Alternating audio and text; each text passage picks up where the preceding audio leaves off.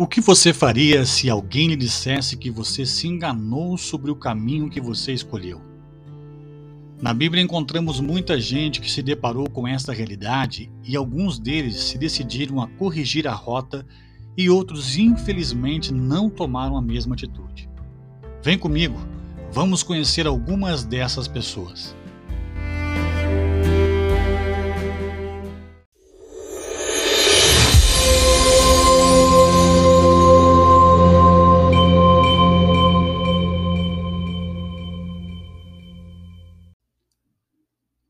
Está registrado em Mateus 19, 16 a 30, que certa feita um jovem rico se aproximou de Jesus e lhe indagou, dizendo: Mestre, que farei de bom para ter a vida eterna? A resposta de Jesus é: guarda os mandamentos. Então ele replica o mestre dizendo: Quais?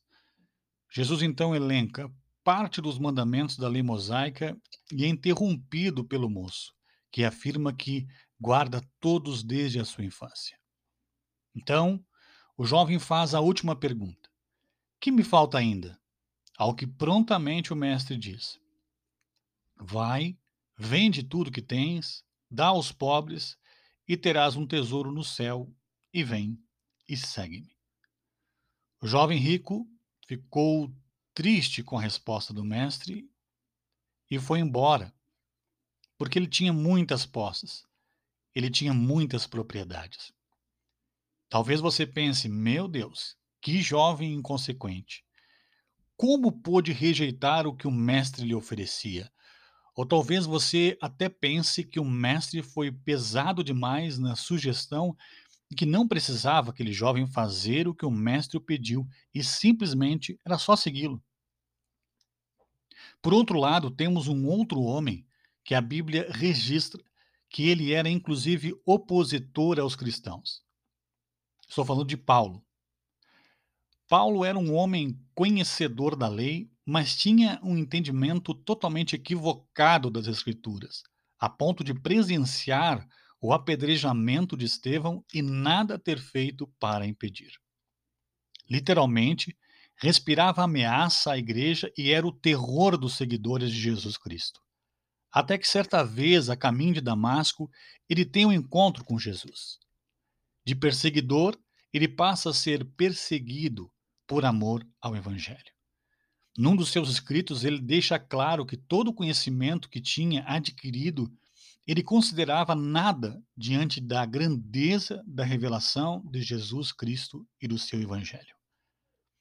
Abriu mão da própria glória viveu a vida com extremamente o necessário, tudo porque encontrou um verdadeiro sentido na vida. A questão é exatamente esta. Alguns de nós podem estar vivendo uma mentira, uma vida despreocupada com relação à eternidade. Querem apenas seguir o Evangelho, mas não querem se comprometer de fato e de verdade. Vivem tristes, amargurados, e sem perspectiva. Apegados a títulos, posições, tradições e tantas outras coisas que, perto da grandeza e do significado da vida eterna, nada valem.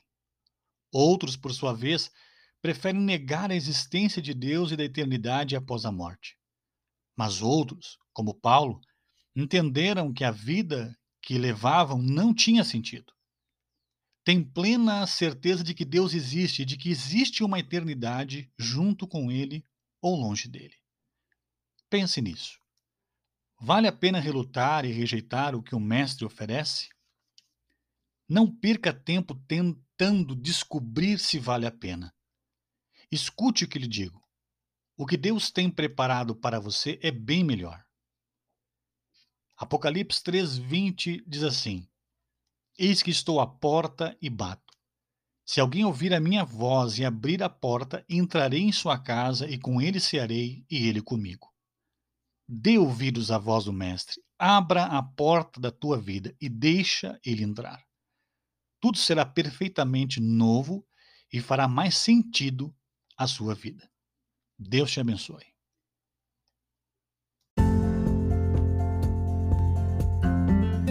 Este foi mais um IBEC Podcast. Convidamos você para conhecer mais do Evangelho de nosso Senhor Jesus Cristo participando de um de nossos cultos públicos. Quinta às 20 horas, domingo às 19 horas. O endereço é Rua Cristiano Ramos de Oliveira, número 240, bairro Charqueadas, Caxias do Sul, Rio Grande do Sul. Você é sempre muito bem-vindo.